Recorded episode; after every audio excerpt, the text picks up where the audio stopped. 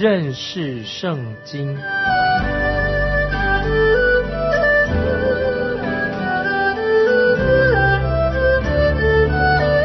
认识上帝的话，把上帝的话带到全世界。本节目是由认识圣经机构和环球广播电台联合制作，欢迎收听。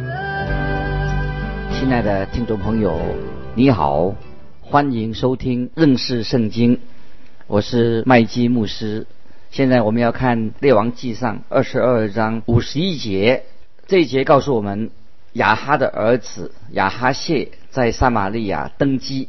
现在接着我们看《列王记下》，就是继续下去。《列王记上》和《列王记下》看起来好像没有什么区隔。亚哈谢做以色列王是记载在《列王记上》，那么《列王记下》第一章就是谈到他的结束。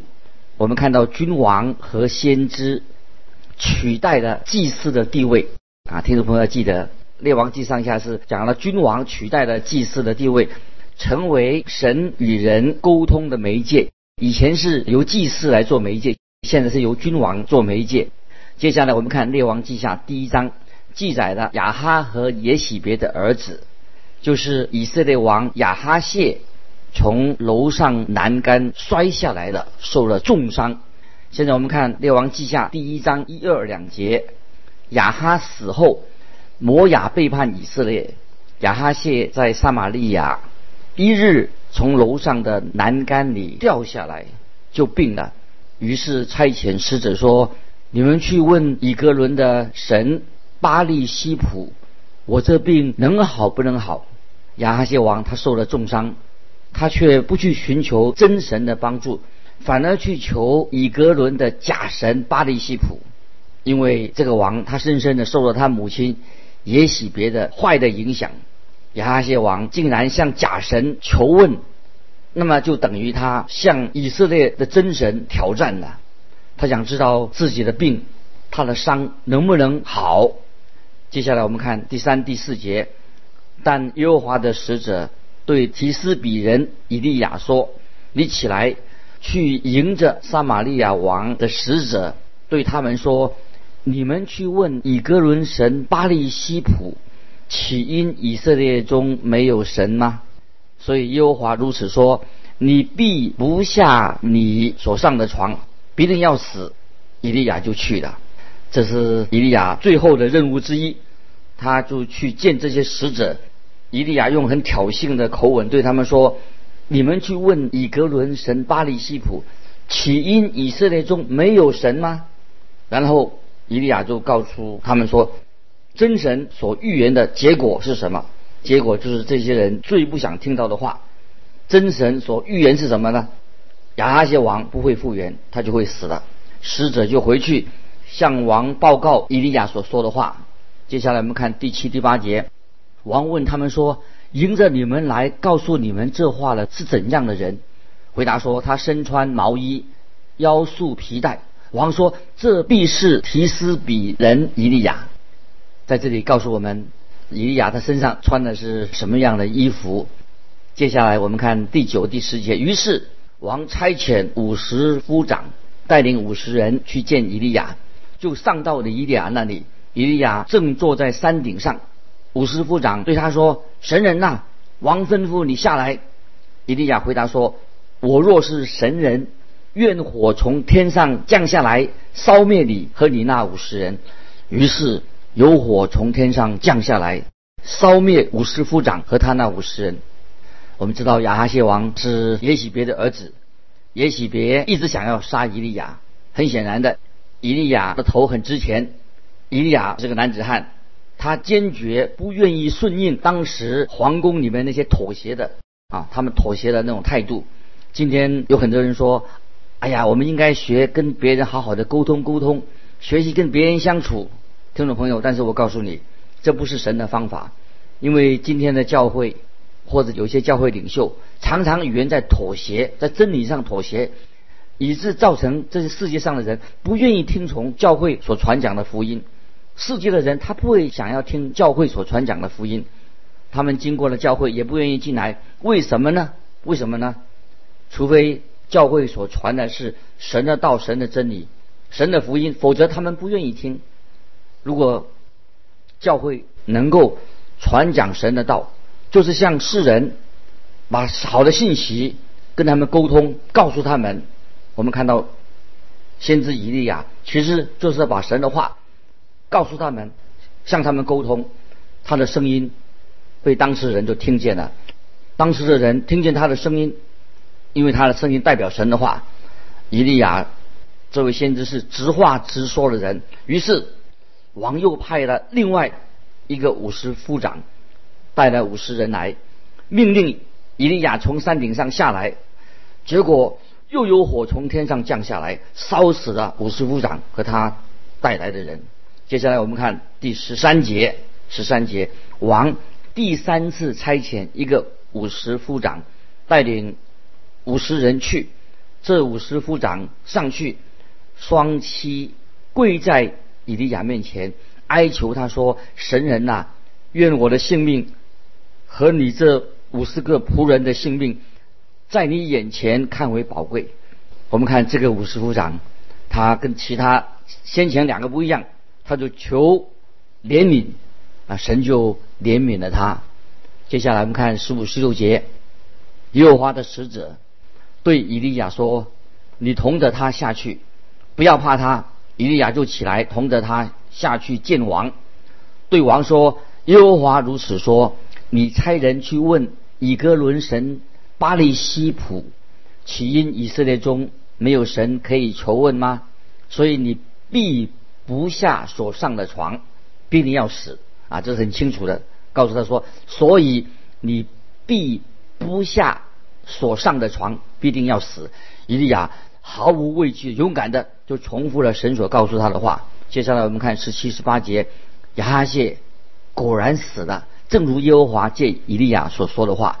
因他没有儿子，他兄弟约南接续他做王，正在犹大王约沙法的儿子约南第二年，亚哈谢其余所行的事，都写在以色列诸王记上。那么我们看到，暗利和亚哈他们的后裔从此就结束了。接下来我们看列王记下第二章，看到。以利亚先知以利亚，他的在地上的工作也要告了一段落的结束了，他就被火车火马接上升天了。然后另外一个先知以利沙他就要登场了。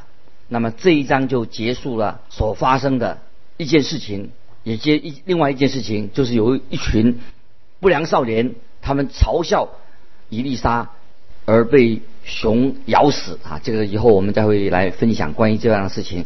现在我们先来看《列王记下》第二章一到四节。耶和华要用旋风接以利亚升天的时候，以利亚与以利沙从基甲前往。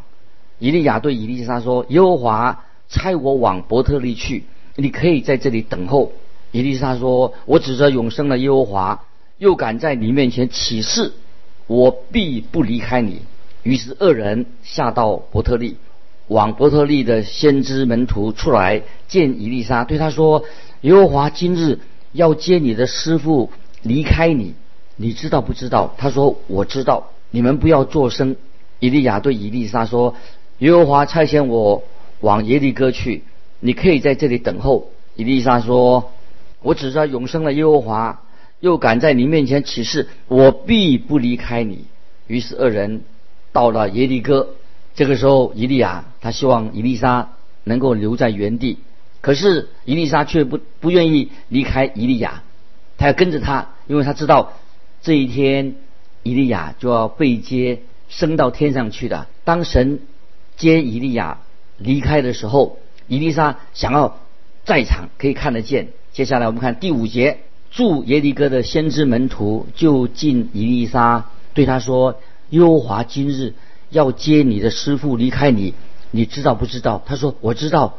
你们不要作声，听众朋友，当时的人跟现在的人都很奇怪啊，或者说就是有这样的情形，大家都喜欢去听听别人的意见，寻求别人的意见。所以现在我们看到很多啊，算命很流行，他们找算命的，听算命人的意见，听听星座的意见，听那什么密宗奇奇怪怪的密宗的意见，大家就喜欢去听别人的意见，人到处去找人来问，可是他们没有去询问真神。听众朋友，我们应该。询问真神，这是最重要的，不是找密宗、找算命的、找那些啊，听听别人意见。你不能够，不可能从这些人身上得到一个准确的、正确的这个意见，因为不是从真神来的。先知的门徒就听到以利亚要被神接走了，以利沙已经知道了，他们没有说些新的消息。接下来我们看六到八节，以利亚对以利沙说：“耶和华差遣我往约旦河去。”你可以在这里等候。伊丽莎说：“我指着永生的耶和华，我敢在你面前起誓，我必不离开你。”于是二人一同前往。有先知门徒去了五十人，远远的站着，站在他们对面。二人在约旦河边站住。以利亚将自己的外衣卷起来，用以打水，水就左右分开。二人走干地而过。啊，这是一个神迹。在此之前啊，或者说至少五百年之前，这个时间呢，五百年前，曾也神也曾经分开约旦河的水，让约书亚和以色列人能够从干地走过去，让约旦河的水干了。现在神在这里又施行神迹，使以利亚和以利沙他们就可以过河啊，走个干地。接下来我们看第九、第十节，过去之后，以利亚对以利沙说。我未曾被接去离开你，你要我为你做什么？只管求我。伊丽莎说：“愿感动你的灵加倍地感动我。”伊利亚说：“你所求的难得。虽然如此，我被接去离开你的时候，你若看见我，就必得着；不然，必得不着。”啊，听众朋友，这个第九、第四节啊，实在说的很好。那么，伊丽莎。回答伊利亚要为他做什么？他说：“愿感动你的灵加倍的感动我。”所以伊利亚先知就回答他说：“你所求的很难得。”那么听众朋友，我们不要忽忽略了，其实以利沙也是很伟大，或者我们可以说是他比以利亚更伟大的先知，因为他有双倍的恩高，圣灵的恩高在他身上。接下来我们看第十一节。他们正走着说话，忽然火车火马将二人隔开，以利亚就乘旋风升天去了。我们看到先知以利亚辉煌的一生，也在这个时刻就辉煌的告了一个段落。接下来我们看十二到十四节，以利沙看见，就呼叫说：“我父啊，我父啊！以色列的战车马兵啊，以后不再。”见他的，于是伊丽莎把自己的衣服撕成两片，她拾起来，拾起以利亚身上掉下来的外衣，回去站在约旦的河边。他用以利亚身上掉下来的外衣打水，说：“耶和华以利亚的神在哪里呢？”打水之后，水也左右分开，伊丽莎就过来的，太奇妙了。先知以利沙就这个时候取代了以利亚的地位，他显出他对神的信心，他就拿以利亚的外衣来打水，就像以利亚所做的一样。伊丽莎知道能力并不是在这个外衣啊，不在这个衣服上面，也不在伊利亚的身上，能力是在神的身上。伊丽莎她有着，现在她有了个和伊利亚同样的信心，对神的信心，然后她的信心是建立在。不是在伊利亚的身上，是建立在伊利亚的神的身上。伊丽莎就问说：“耶和华伊利亚的神在哪里呢？”对今天听众朋友来说也是非常重要重要的问题。耶和华伊利以利亚的耶和华以利亚的神在哪里呢？这个问题是不是很重要？与其我们去找别人帮忙啊，或者我们去找很多方法，或像今天很多人一样到处去找啊，找人去问呢，找什么找方法？为什么我们不直接的来寻求以色列的真神呢？神就是一位永活的真神，他是神，是主耶稣基督的父。亲爱的听众朋友，我们要直接的来到神面前。你跟伊丽莎是一样的，也跟以利亚是一样的。我们可以直接的来寻找神，所以我们看见伊丽莎就拿起以利亚的外衣打水，约旦河的水就分为两半，他就越过河，他走在干地当中。那么伊丽莎先知伊丽莎开始他人生的崭新的一页。接下来我们看十五、十六节，住耶利哥的先知门徒从对面看见他，就说感动以利亚的灵，感动以利沙的。他们就来迎接他，在他面前伏伏于地，对他说：“仆人们，这里有五十个壮士，求你容他们去寻找你师父，或者耶和华的灵，将他提起来，投在某山某谷。”伊丽莎说：“你们不必打发人去。”这个时候，我们看到先知的门徒啊，这先知们是指谁呢？可能在像今天的神学生、神学院的学生，看到了伊丽莎把河水分开了，越过。约旦河走了回来，他们就怀疑以利亚，先知以利亚是不是真的啊被接升天上去了？他们怀疑神可能是把以利亚丢到人少的地方去了，去另外一个人烟稀少的地方，把以利沙丢在那个地方。他们对神的认识，这种想法其实是啊不正确的。接下来我们看列王记下第二章十七十八节，十七十八节，他们再三催促他。他难以推推辞，就说：“你们打发人去吧。”他们便打发五十人去寻找了三天，也没有找着。伊丽莎仍然在耶利哥等候他们回到他那里。他对他们说：“我岂没有告诉你们不必去吗？”我们知道，先知伊利亚已经被接升到天上去了，所以他们并没有必要去去寻找，再去找他。伊丽莎说：“我不是。”早就告诉了你们吗？那么之后耶利哥城的人啊，就来见先知伊丽莎，问他一个问题。这个问题是什么呢？我们来看十九到二十二节。十九到二十二节，耶利哥城的人对伊丽莎说：“这城的地势美好，我主看见的只是水恶劣，土产不熟而落。”伊丽莎说：“你们拿一个新瓶来装盐给我。”他们就拿来给他。他出到水源，将盐倒在水中，说：“耶和华如此说：我治好了这水，从此必不再使人死，也不再使地土不生产。”于是那水治好了，直到今日，正如。伊丽莎所说的，我们看见伊丽莎立刻就在这里行了一个神迹，使苦水变甜，这是他行的第二件神迹。今天有人说他们去过那个地方的水，喝那边地方的水，他们说水是味道非常好，很甜的。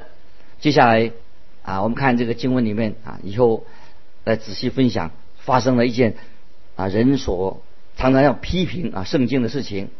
那么。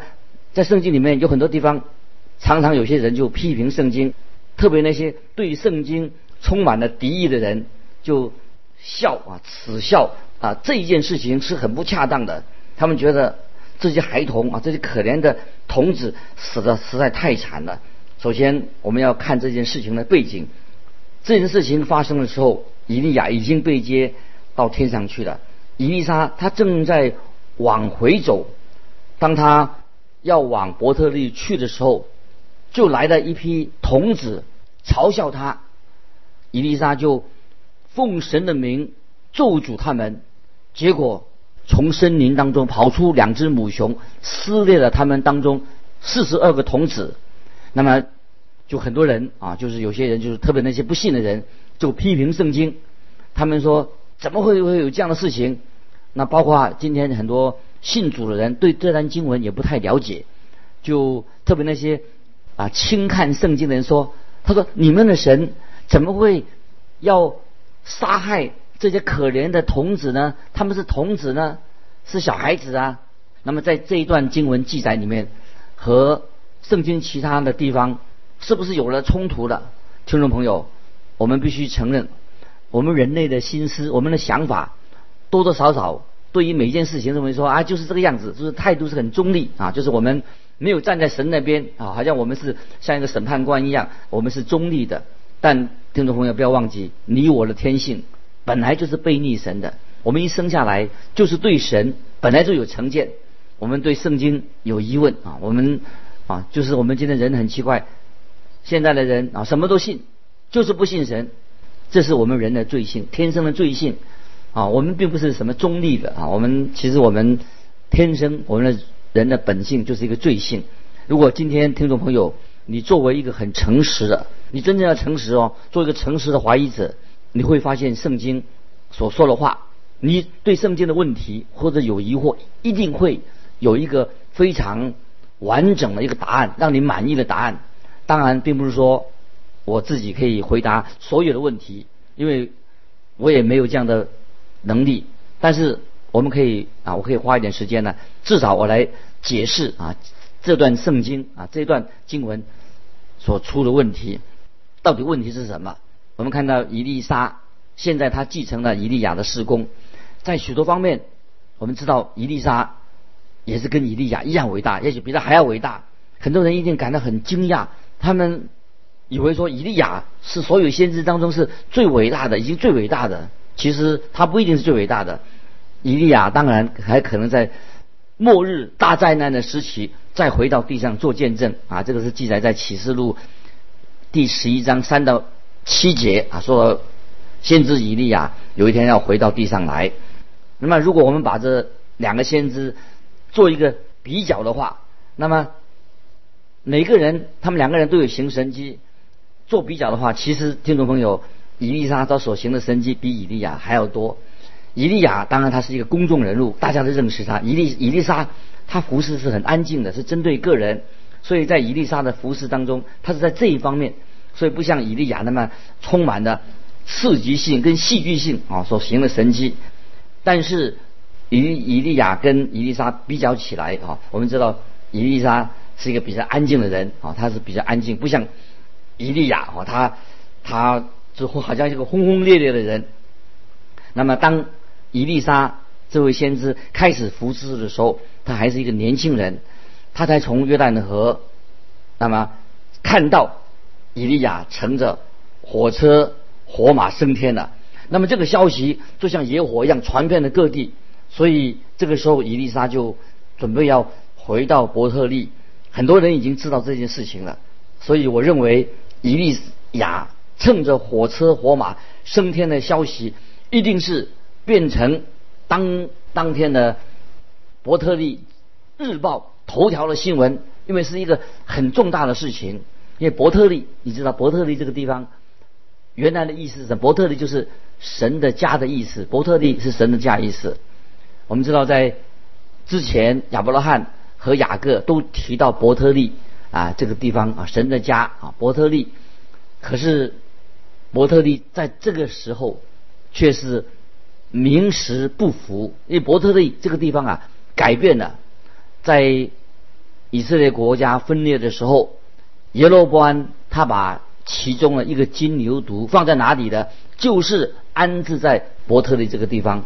所以本来伯特利他那个地方叫做神的家，可是现在却安置了耶罗波安王把一个金牛犊安放在伯特利城，让当时的百姓他们就来拜偶像、拜金牛犊，这样他们就不再去耶路撒冷去敬拜真神了。所以我们知道在伯特利那边有一个。学校啊，一个什么学校呢？哦，可以说是一个假先知啊，不是真正先知，是假先知啊，教导假先知啊的一个学校。那么，这是他们要模仿在伯特利要模仿犹大的先知学校啊，所以是个假先知学校。他想模仿啊，模仿这个犹大先知的学校。在这种环境之下，那么这些伯特利的童子啊。他们是从这个学校里面受到这种教育，所以我们可以说，这些童子在这里受教育的这些童子，根本上他们是不信靠真神的，他们也没有接受过管教，好好的教育，可以说这些童子也没有好的一个家教。那么关于这件事情啊，我们今天时间的关系啊，我们就啊下次要再分享。那么这这个时候我们就看到，先知以利沙现在要往伯特利这个地方去的。那么我们下次啊，再把关于这些童子啊，关于这个这些童子他们被撕裂这个问题啊，我们在下次分经文的时候，下次节目的时候啊，再跟听众朋友分享。啊，时间的关系，我们今天就啊分享到这这里。盼望听众朋友，我们多明白圣经，多认识圣经，把圣经的真理能够行在我们的生活里面。求圣灵不断的光照我们，让我们认识圣经，明白神的话，把神的话能够记在心里面，应用在我们每天的生活里面。我们知道。我们所信靠的神，又真又活的神，今天仍然对我们每一位听众朋友，透过圣经来对我们说话，让我们明白神的真理。神教导我们怎么样过每天的基督徒生活。我们就分享到这里，愿神祝福你。我们下次再见。